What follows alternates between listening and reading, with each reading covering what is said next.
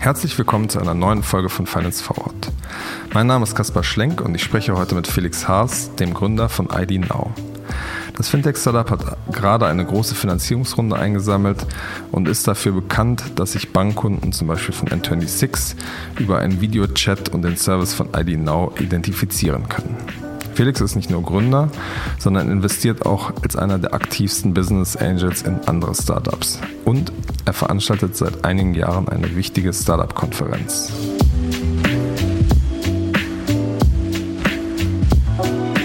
Felix, du bist ja in der äh, Startup-Szene vor allem für die Konferenz äh, Bits and Pretzels äh, bekannt. Da hattet ihr in diesem Jahr den als Stargast den ehemaligen US-Präsidenten Obama. Da würde mich erstmal interessieren, was lief da hinter den Kulissen eigentlich so ab? Ja, erstmal grüß dich. Schön, dass ich hier bei dir sein darf. Ähm, bei Bits and Pretzels, ja, das war ein großes Ereignis dieses Jahr. Äh, unser Eröffnungsredner, der ehemalige Präsident Obama. Es war eine wochenlange Vorbereitung fürs Team. Wir haben ein fantastisches Team. Ich glaube, wir alle im Team haben das zum ersten Mal ähm, mitgemacht, mit so einem ehemaligen Präsidenten äh, die Vorbereitung zu stemmen. Ähm, Was heißt das denn konkret? Das heißt konkret, also musst dir vorstellen, nach der Zusage von ihm kam ein Tsunami an Anforderungen an, an äh, Leuten, an Kontaktpersonen vom Secret Service über andere Berater, die dann plötzlich einfliegen, einschwören und alle Vorstellungen haben, Vorgaben haben. Das heißt, wir mussten ähm, als Bits und Brezels ja viele Sachen ähm, sicherstellen, angefangen von der Logistik über die Sicherheit, über den Ablauf.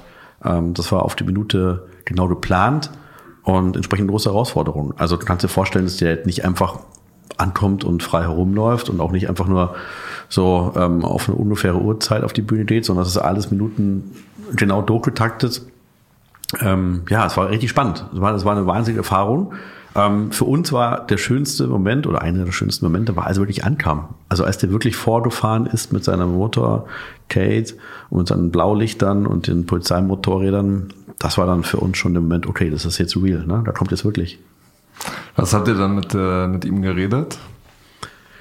Wir haben uns mit ihm gar nicht so wahnsinnig äh, ausführlich unterhalten, weil natürlich eben, wie ich schon sagte, die Zeit sehr eng bemessen war, aber wir haben ähm, uns mit ihm kurz ausgetauscht, äh, wie es ihm gefällt, ähm, ähm über den und über den Support für Entrepreneurs wir haben uns über die, unsere, unsere Mission ausgetauscht. Wir hatten ja bei Bits und Brezels dieses Jahr Impact als unser großes Motto. Und das Thema Impact ist ihm auch sehr wichtig. Er macht da seine Stiftung unter anderem.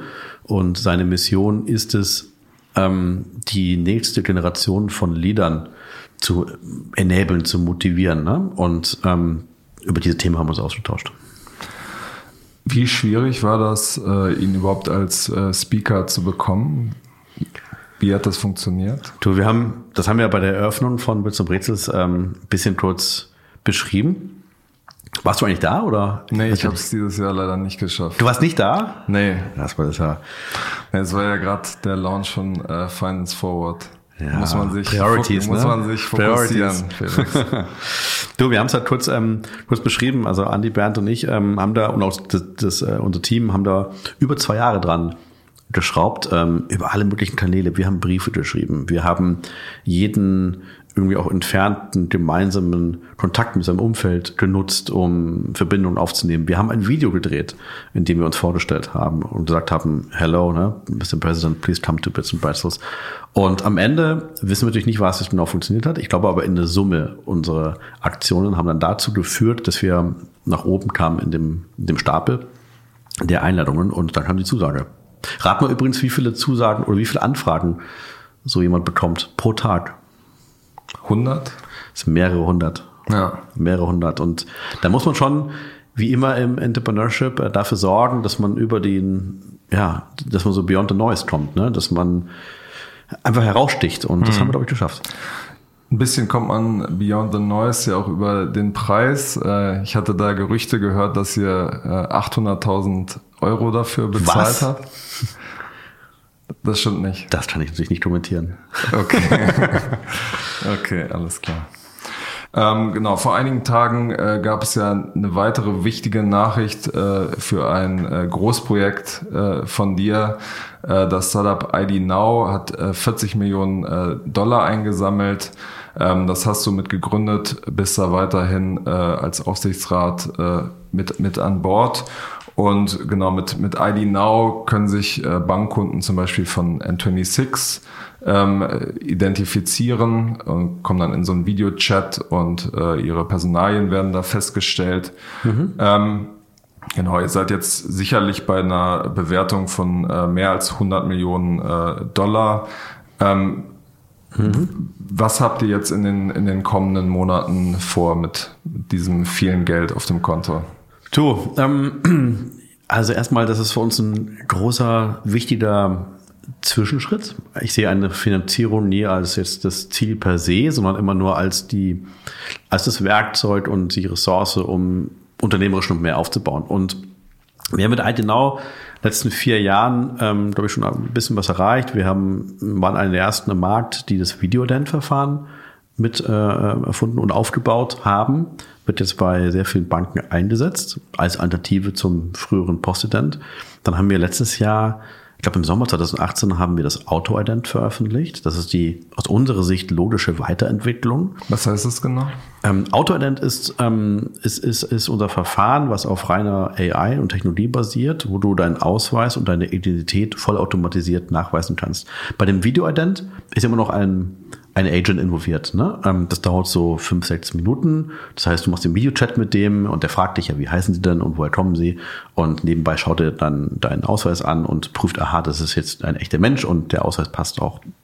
Und mit Auto-Ident haben wir ähm, die Daten, die dabei anfallen, intern über die letzten Jahre, also viele Millionen Ausweise, genutzt, um unsere AI zu trainieren. Das heißt, wir haben eine, eine AI aufgebaut, die jetzt ähm, Ausweise vollautomatisch erkennen kann. Und zwar sicher erkennen kann. Ne? Also nicht nur einfach jetzt ein Bild ausliest und äh, guckt, ob die Grundparameter stimmen, sondern wir prüfen sehr, sehr viele Sicherheitsmerkmale. Ja, wir prüfen die Reflexion der Hologramme beispielsweise und wir machen sehr viel Analyse ähm, von den Ausweisen und können jetzt wirklich faktisch in Realtime feststellen, ist ein echter Ausweis und auch dich ähm, im Videostream, ist ein, ja, also ist ein Videostream, dieses, dieses, diese, ähm, diese Videoverbindung, können wir feststellen, ja, das Mensch, ja, der bewegt sich, ne, der kann seinen Kopf nach links und rechts drehen. Also es ist aus unserer Sicht sehr, sehr schwer zu fälschen. Und ist es denn sicherer, als wenn ein Agent involviert ist? Ja, genau. Das ist, ähm, muss man mit so einem immer, wie immer bei solchen Themen beantworten mit, es hängt davon ab. Ähm, die Sicherheit nimmt oder erreicht einen sehr, sehr, sehr, sehr hohen Level, höher als der Mensch es jemals könnte, wenn man ausreichend Daten hat. Das heißt, in den Märkten, wo wir schon sehr viele Daten haben, also natürlich in, in Dachregionen offensichtlich, wo wir schon in sehr großer Anzahl Ausweise und Reisepässe gesehen haben, da würde ich behaupten, ist unsere Technologie inzwischen sicherer, als der Mensch es jemals könnte. Weil ähm, einfach die AI natürlich ab einem gewissen Datenfütterung und auch entsprechende Einstellung der AI einfach unschlagbar ist in dem Erkennen von Mustern und Bildern. Und da tut sich natürlich Mensch natürlich schwer. Wenn du jetzt ähm, ähm, so und auf der anderen Seite hat der Mensch immer noch einen Vorteil, er kann relativ schnell erkennen, ob jetzt jemand im Videochat ein Mensch ist oder ein Roboter ist. Ne? Das ist für die AI noch eine Herausforderung, da muss man ähm, eben noch viel weiterentwickeln. Aber grundlegend gesehen sehen wir den Trend zu automatisierten Lösungen bei, dem, bei dem Thema hat man ja so ein bisschen die News von äh, N26 vor ein paar Jahren äh, oder ein paar Monaten äh, mhm. im Hinterkopf, wo es um dieses Selfie-Verfahren ging, äh, was Leute äh, überlistet hatten. Mhm. Das ist ja dieses automatische Verfahren. Das war in dem Fall ein anderes Verfahren. Das war ein bildbasiertes Verfahren. Das war jetzt nicht unser Verfahren, was auf dem Videostream basiert. Ähm, das war in Tat ein einfacheres Verfahren, was jetzt nicht diesen Sicherheitsstandard hat. Aber auch hier muss man hinzu sagen, ähm, auch hier wurde ja weitergelernt. Hier wird ja weiterentwickelt. Hier wurde vielleicht nicht im ersten Schritt alles richtig gemacht und richtig eingestellt, aber auch diese einfachen Verfahren werden immer besser. So dass ich fest davon ausgehe, dass wir nächsten, ich sag mal, fünf bis zehn Jahre schon so eine Weiterentwicklung sehen in also das unsere These, Hybridverfahren. Wir glauben, der Mensch wird jetzt so schnell nicht ersetzt werden. Aber er wird sehr, sehr stark durch Automatisierung ergänzt. Und das ist so unsere Sicht auf dieses ganze Thema Identity und Verifizierung. Meine, vor, vor fünf, sechs, sieben Jahren musstest du noch zur Post laufen. Du musstest dir eine Stunde Zeit nehmen oder zwei Stunden zur Post im Regen in der Schlange stehen, um deinen Ausweis zu zeigen. Jetzt sind wir bei zehn Minuten, fünf Minuten, vielleicht musst du fünf Minuten warten, sind wir bei zehn Minuten, Viertelstunde, wo du zu Hause am Sofa das machen kannst. Und wo wir hinwollen, und auch jetzt auch die, deine ursprüngliche Frage zurück, ähm, für was nutzen wir jetzt die neue Finanzierung? Wir möchten, ähm, wir möchten der weltweite Marktführer werden für äh, hybrid und automatisierte äh, Produkte und Technologien für die Verifizierung von, von Menschen von Ausweisen. Und das kann auch, auch mal in Zukunft unsichtbar geschehen. Ja, das gibt ja heuristische Verfahren, es gibt andere Verfahren, muss, muss nicht immer einen Ausweis angucken. Es gibt ja inzwischen auch spannende Ansätze mit Heuristik, äh, Tastatur, Keystroke-Erkennung und, und, und. Wie funktioniert das dann? Ja, es gibt alle möglichen Ansätze. Also das ist so eine, so eine eigene Welt für sich, wenn man da mal eintaucht, ähm, was es alles gibt. Es gibt zum Beispiel eben Keystroke-Erkennung. Man kann inzwischen an, anhand des Musters, wie du tippst, kann man ziemlich sicher erkennen, wer du bist.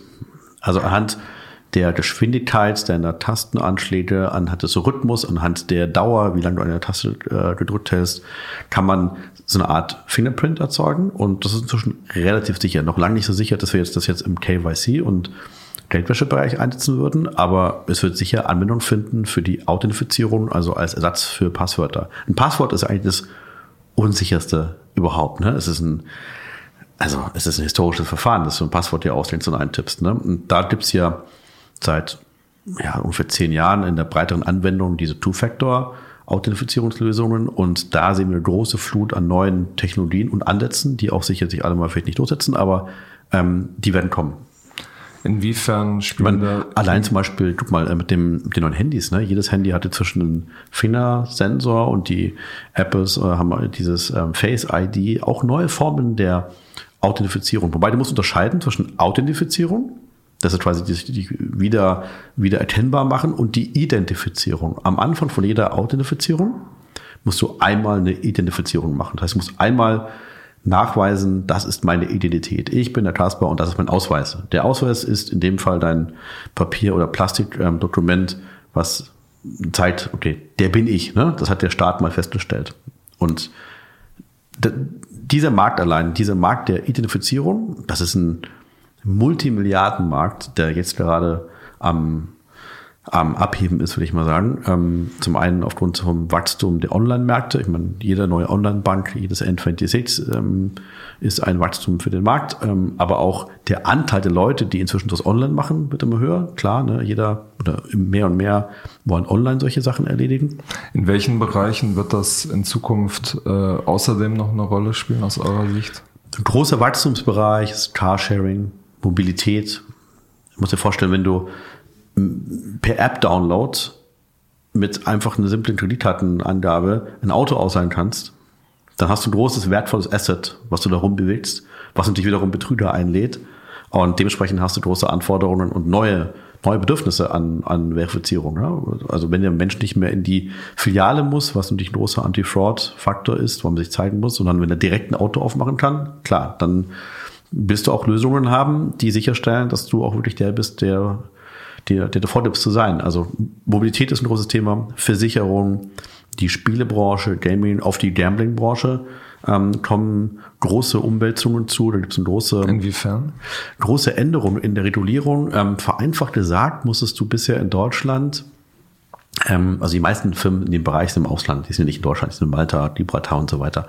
Und die haben entsprechend, die haben bisher auch bei deutschen Kunden, wenn du, wenn du jetzt hier in Berlin ein Konto aufmachst, um da zu spielen, haben die sich auf die Regulierung in ihrem Heimatstaat berufen. Und jetzt gibt es neue Regulierungen, die der gesamten Branche ähm, vorschreiben, dass du die KYC oder Altersverifizierung auch und Identitätsprüfung in dem Land machen musst, wo du, wo der, wo der Kunde ist. Das heißt, alle Kunden in Deutschland müssen dann jetzt mittelfristig sich durch solche Verfahren ausweisen oder beziehungsweise die Anbieter werden dazu, dazu verpflichtet. Und das ist natürlich ein riesen, riesen Wachstumsmarkt für IDNOW. Hm. Du hattest äh, im Vorgespräch schon erwähnt, ähm, dass es bei IDNOW ähm, quasi mehrere Managementwechsel gab. Ihr als Gründer habt euch relativ mhm. äh, früh rausgezogen, äh, seid dann vor, vor ein paar Monaten äh, wieder stärker eingestiegen. Was ist da der Hintergrund? Ja, ein bisschen eine ungewöhnliche Geschichte oder ungewöhnliche Entwicklung, die wir da gemacht haben. Wir haben nach der Gründung von Now, so 2015, 2016, haben wir ganz offen ehrlich haben wir uns entschieden oder wir haben gesagt, ey, wir finden es richtig spannend, aber eigentlich wollen wir aber auch was im Bereich mehr Consumer gründen. Ne? Und haben dann mit so Ideen rumgetüftelt, wie es halt so ist, ne? so am Wochenende. Weil es nicht und, groß genug ist oder warum war euch das nicht spannend? Ja, also du im ersten Moment, im ersten Moment haben wir noch nicht, also wir, wir wussten schon, dass das Thema Identität und, und dass das richtig spannend werden kann, dass es ein großer Markt ist. Wir waren aber erstmal einfach emotional eher eingestellt. Wir wollten nach Amiando, was auch schon B2B war, wollten wir eigentlich was im Bereich B2C mal gründen. Und haben da immer mit Ideen rumgespielt, haben aus Eigenproblemlösungen, weil einer meiner Mitgründer, der Armin, ein Konto aufmachen wollte, das Aldenau entwickelt. Und dann waren wir in so einer Hybrid, ähm, sag mal, Lage, wo wir sagten, okay, auf der einen Seite wollen wir Altenau zum Erfolg führen, auf der anderen Seite hatten wir ein, zwei andere Ideen und haben uns dann entschieden, uns ein bisschen aufzuteilen. So, das war der Plan. Und ähm, dann jetzt fast forward ähm, zum Sommer letzten Jahres, da haben wir festgestellt, ähm, dass, dass, dass der Bereich Identität ehrlich gesagt viel spannender ist, als wir uns das damals vorgestellt hatten ähm, weil wir uns damit mehr beschäftigt haben. Wir haben gesehen, dass das Thema noch viel größer werden kann als rein Video-Ident für den Bankenbereich, was per se schon ganz cool ist. Aber ähm, wir haben gesehen, dass es dann eigentlich eine Chance gibt, einen richtig großen Player aufzubauen. Und uns war klar, das wird nicht passieren, wenn wir auf so Halbgas ähm, gehen, oder wir waren immer Vollgas, aber wenn wir unsere Attention auf zwei verschiedene Themen ähm, defokussieren. Und deswegen haben wir uns dann so im Herbst letzten Jahres, also eigentlich so heute vor einem Jahr so ungefähr, hingesetzt und gesagt, guck mal, also jetzt sind wir hier an einer echt coolen Position, haben mit Algenau schon da die ersten Schritte gut erreicht, haben ein gutes Produkt im Markt, ähm, haben Wachstum. Und was würde denn, was wäre jetzt eigentlich das Dream Team Setting für die nächsten fünf Jahre? Und dann haben wir uns hingesetzt und gesagt, pass auf, eigentlich das, also wirklich so ein Reißbrett, sagt, erstmal, wir sollten alle unsere, unsere Aufmerksamkeit darauf fokussieren.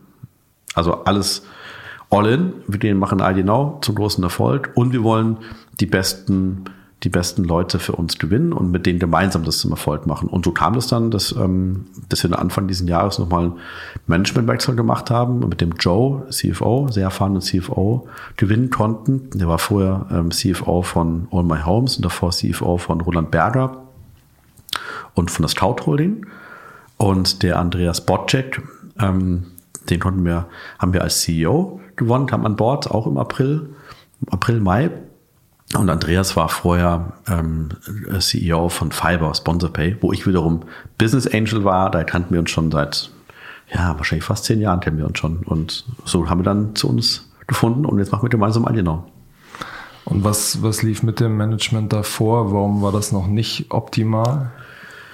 Also es war, es war jetzt nie, es war jetzt nie äh, total katastrophal und schlecht und die Firma hat sich ja auch hervorragend entwickelt und wir sind jedem sehr dankbar, ähm, der in der jeweiligen Phase da war. Punkt. Ne? Aber uns war auch klar, dass für die Ambitionen, die wir haben und für die Phase, die jetzt hier uns bevorsteht, ähm, wir erstens eine große Finanzierungsrunde aufnehmen wollen, um auch mal das Kapital zu haben, sinnvoll zu investieren.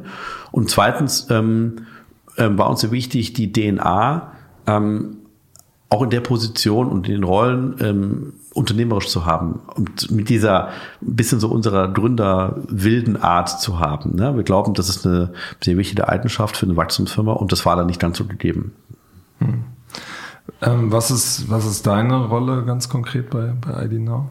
Meine Rolle ist, nennt sich Executive Chairman, ist eine Board-Rolle, aber eine Fulltime-Rolle. Das heißt, neben den Board-Aufgaben äh, übernehme ich die eine oder andere operative Thematik ähm, unterstütze meinen Kollegen bestmöglich. Das sind sehr viele Thematiken rund um das Thema Netzwerk, High-Level-Vertrieb. Ähm, wir bewegen uns hier in einer Industrie, die sehr mm, dynamisch ist, wo sich sehr viele Entwicklungen wie so Kontinente andauernd herumschieben. Das heißt, wir müssen permanent gucken, was passiert, wer ist wichtig, mit wem müssen wir partnern, ähm, wo müssen wir uns andocken, äh, wo müssen wir uns einbauen. Und ähm, das ist per se schon mal eine Fulltime-Aufgabe und das ist natürlich auch eine CEO-Rolle. Und aber das ist etwas, wo ich sehr aktiv bin und eben parallel zum Andreas ähm, dafür sorge, dass wir überall mit dabei sind, äh, hoffentlich, und vernetzt sind ähm, und dann noch weitere Thematiken, die ich übernehme. Das heißt, bei so einem Thema äh, funktioniert der Vertrieb und die, die, die Expansion nur darüber, dass man quasi die wichtigen Partner in den einzelnen Märkten kriegt oder wie kann man sich du, das ist, vorstellen? Ja, es ist, ähm, es ist eine typische, bei uns eigentlich gesagt, eine typische B2B-Aufteilung im Vertrieb. Es gibt den Direct Sales, ähm, ganz klassisch, äh, den Vertrieb. Es gibt Inbound, ähm, was bei uns ganz erfreulich ist, weil viele Banken und Online-Anbieter, die haben einfach die Need. Ja? Die, ähm, die müssen einfach etwas einsetzen. Das heißt, viele melden sich inbound bei uns. Also wir haben inbound, wir haben klassische, klassischer Vertrieb. Wir haben aber auch eben, das gerade von dir angesprochen, eine wichtige Partnergeschäft. Also wir haben sehr viele Partner, DocuSign, ähm, Diesel und Deviant, die auch inzwischen investiert sind. Und das sind wichtige strategische Partner, weil man über diese Vertriebspartnerschaften die wirklich spannenden Kunden auch dann meistens gewinnt. Hm. Und auf der anderen Seite gibt es also von, von vielen Firmen Initiativen, ja, Apple baut ein Apple ID, ähm, äh, Google hat eine ID, ja, ähm, ich glaube, jede große Firma versucht etwas zu bauen oder möchte etwas bauen im Bereich ID, möchte Wallets bauen, möchte die Daten ownen. Jeder hat da Interessen und ähm, es ist für uns sehr wichtig festzustellen, wo, was sich wohin bewegt, ähm, damit wir A, die besten Produkte dafür bauen können äh, und B, auch dann hoffentlich europaweit ganz, ganz vorne mit dabei sind. Warum glaubt ihr, dass ihr ähm, gegen Player wie, wie Apple langfristig weltweit äh, Bestand habt? Also wir ähm, unsere, unsere These ist es, ähm, wir glauben, dass dieser, das Thema ID und Identität, das ist kein Winner takes it all Thema. Es wird aus unserer Sicht immer eine Fragmentierung geben. Es ist natürlich gibt es ähm, Ansätze, die sind vielversprechend. Und es gibt aber auch viele Ansätze, die sind vielversprechend, haben sie aber nie durchgesetzt. Zum Beispiel? Beispielsweise, äh, du meinst den Bereich ID, meinst du? Nimm mal aktuell beispielsweise vielleicht hier in, in Deutschland etwas wie äh, Verimi. Sehr faszinierendes äh, Thema und Projekt von ähm, sehr vielen großen äh, Gesellschaftern angeschoben, die naja, die äh, Adoption ist auch noch sehr überschaubar. Also ich kenne jetzt, kenne jetzt nicht die genauen Zahlen, die sind aber aus meiner, aus meiner Sicht nach sehr ähm, homöopathisch. Ähm, es gibt äh, äh, Thematiken wie, äh, ähm, also auch, auch große Firmen wie Google stoßen Projekte an, wo du denkst, okay, die machen es alles platt. Naja, am Ende funktioniert es dann doch irgendwie nicht. Ne? Und ähm, es gibt im ID-Bereich allein, könnte ich jetzt Dutzend wahrscheinlich äh, Initiativen könnten mir aufmalen, die alle nicht funktioniert haben. Auch weil sie viel Funding hatten oder weil sie vielleicht äh, clever gestartet wurden. Am Ende des Tages ist es sehr schwer vorherzusehen, was sich durchsetzt und warum. Und deswegen, ähm, deswegen, oder aber deswegen versuchen oder deswegen werden wir uns auch gar nicht als Konkurrenz positionieren, sondern unser Ansatz ist, wir glauben daran, dass sich mittelfristig immer mehrere verschiedene Verfahren irgendwo durchsetzen, die sich unterscheiden im Anwendungsfall. Also brauchst du viel Sicherheit oder wenig Sicherheit, die sich in der Geografie unterscheiden. Manche sind vielleicht hier in Deutschland aktiv, manche sind eben in den Nordics, manche in England. Und es ist wie im Payment-Bereich. Im Payment-Bereich hast du auch die Kreditkarte als eines der dominierenden weltweiten Zahlungsmittel. Ja, also, also die Visas und Mastercards haben eine unfassbar große Akzeptanz. Das heißt aber nicht, dass du nur, nur Trade Card akzeptierst am Ende des Tages akzeptieren alle immer mehrere Verfahren. Also wenn du irgendwas kaufst, kannst du eigentlich immer mit der Kreditkarte bezahlen. Ja, das ist das dominierende Verfahren. Du hast dann meistens auch Rechnung, du hast eine Debitcard, du hast ein PayPal, ähm, äh, Online-Überweisung und so weiter. Und diese Fragmentierung, die gibt's auch im Bereich des Identities. Also selbst wenn sich jetzt ein Apple-ID ganz groß durchsetzt, finden wir wunderbar, weil das Thema, weil der Markt dafür erstmal noch größer gemacht wird aber am Ende des Tages willst du nicht nur ein Apple-ID einbauen, du wirst auch noch andere Verfahren einbauen. Und das ist genau diese Schnittstelle, dieses Mittellayer, das wir mit ID Now ähm, anbieten und unseren Kunden abnehmen. Es gibt ja einige Player im Markt, die die These vertreten, dass man bei ihnen im Grunde genommen ein Profil anlegt, mhm. zum Beispiel jetzt bei, bei Apple, und sich dann äh, praktisch schon noch überall quasi darüber anmeldet. Mhm. Und in, in dem Setting, wenn es wirklich einen großen Player gibt, der es schafft, da irgendwie eine, eine große Nutzerbasis aufzubauen, gäbe es ja eigentlich im Grunde genommen keinen Anreiz mehr, äh, andere, äh, andere Anbieter zu benutzen. Ja, das ist in der Theorie richtig, in der Praxis glauben wir aber nicht dran. Ähm, Erstens, wenn du, selbst wenn dich in der Theorie einer durchsetzt, dann hast du, dann könntest du dich damit authentifizieren. Also wenn theoretisch jeder Mensch auf der Welt eine Apple-ID hat, ja, dann kannst du dich damit authentifizieren. Das ist richtig. Trotzdem brauchst du regelmäßig wieder eine Identifikation. Du musst also immer wieder mal in Zeitabständen sicherstellen, ja, das ist auch noch wirklich der Mensch, der Ausweise ändern sich, du ziehst woanders hin, du hast eine andere Staatsbürgerschaft. Das heißt, es wird immer diese, diese Verbindung geben der ähm, zwischen dem Menschen und seinem, seine, seine Identität, die sogenannte Reauthentifizierung. Erstens. Und zweitens, und das ähm, ließe sich dann nicht so einfach für Apple, für die Apple ID machen. Ja, du wirst immer eine Fragmentierung haben von Leuten mit verschiedenen Ausweisen, verschiedenen Herkünften. Die einen hatten nur eine Aufenthaltsbestätigung, der andere hat einen Reisepass aus Russland. Du hast eine unfassbare Fragmentierung, die wir hier erstmal, so wie wir hier sitzen in Berlin, erstmal nicht sehen, weil wir denken, okay, hat halt ein Perso, ein Perso, ja, also was soll denn da passieren? Der ändert sich alle zehn Jahre und dann ist auch gut. Aber die Realität schaut so aus, dass du sehr viel häufiger die Identität prüfen musst. Und zweitens, und das ist unsere Hauptthese, wir glauben nicht daran, dass ein Verfahren dominierend alles durchsetzt. Das ist so wie im Payment. Du hast ein PayPal. PayPal hat wie viele? 100 Millionen User? Also, glaube ich, ziemlich viele. Trotzdem ist PayPal nicht der dominierende Anbieter. Du bietest immer andere Verfahren an zur, zur Zahlung. Ein Visa Mastercard, die haben auch, glaube ich, hunderte Millionen wahrscheinlich Karten oder vielleicht eine Milliarde Karten sogar im Umlauf. Trotzdem bietest du immer mehrere Systeme an. Und wenn sich, wenn Apple ähm, ID wenn das update, finde ich eine super Sache, weil dann wird ziemlich sicher auch ein Samsung und ein Microsoft und ein Google entsprechend gegenhalten. Dann wirst du mehrere Kräfte im Markt haben und dann wirst du wieder die Anforderungen, also nach einem Anbieter, wie hoffentlich ID Now, der den Kunden dann hilft, entsprechend alles bestmöglich anzubieten, abzudaten, Daten zwischen den verschiedenen Wallets auszutauschen. Das sind ja erstmal Silos per se und so weiter. So ein bisschen wie Adyen, ich weiß nicht, ob du Adyen kennst, ja. ähm, aus der Payment-Welt. Ne? Relativ unsichtbar, relativ bis zum Börsengang unbekannt, aber hochspannende Firma, die ein großes Problem bist. Das heißt, wenn dann irgendwann jetzt äh, Microsoft oder Samsung anklopft, dann äh, würdet ihr an die verkaufen? Das habe ich nicht gesagt. Also wir, nee, wir, wir möchten natürlich mit denen in Verbindung sein, ähm, wegen genau, äh, also um, um dabei zu sein, wenn die spannende Sachen entwickeln. Die arbeiten ja alle an entsprechenden Initiativen. Man muss gucken, was dann Traction bekommt. Aber da möchten wir dabei sein äh, als Partner oder um sie in unsere eigene Systeme einzubauen. Das ist für uns natürlich ganz wichtig. Hm. Ein äh, drittes großes Thema, um das du dich kümmerst, sind ja Business Angel Investments. Wie viel sind das eigentlich? Du, wir haben als, ähm, wir nennen uns 10X. Ähm, wir sind vier vier Kollegen aus München, die gemeinsam in, in, äh, investieren. Wir sind in ungefähr 100 Companies nur so investiert.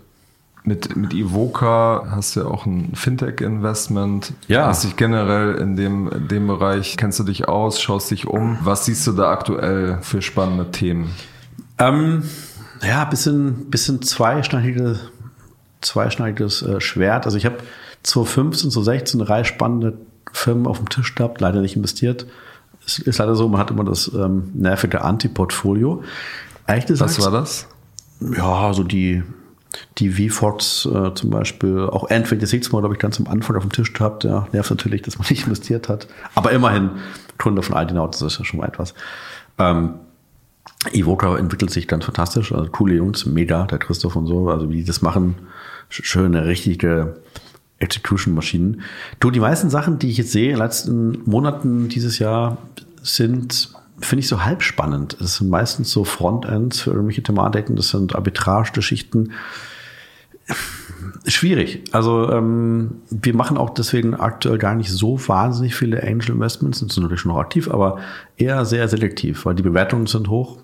Ähm, und meine These ist, es bleibt abzuwarten, ob sich das jetzt diese, ob sich diese Kohorten noch wirklich lohnen als Business Angel Investments, weil da muss schon noch viel passieren am Wachstum, damit sich das dann auch wirklich lohnt.